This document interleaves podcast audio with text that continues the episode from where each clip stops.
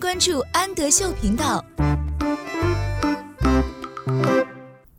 Hello，小朋友们，欢迎收听安德秀，我是安仔妈妈，请在微信公众号搜索“安德秀频道”。今天我们一起来阅读海尼曼分级读物的 “painting”。painting 是画画的意思。我们一起来看看他们都画了些什么。painting，画画。I can paint a tree. Tree，小树。我会画一棵小树。I can paint a tree. I can paint a flower. Flower，花。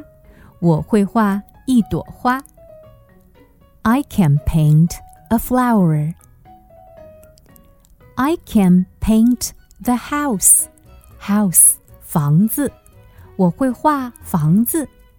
I can paint the house. I can paint a car. Car 小汽车。我会画一辆小汽车。I can paint a car. I can paint a dog. Dog 小狗。我会画一条小狗。 I can paint a dog. I can paint a cat. Cat 小猫，我会画一只小猫。I can paint a cat. I can paint a family. Family 家庭家人，我会画一家人。I can paint a family. I can paint a picture. Picture 图画。我会画一幅图画。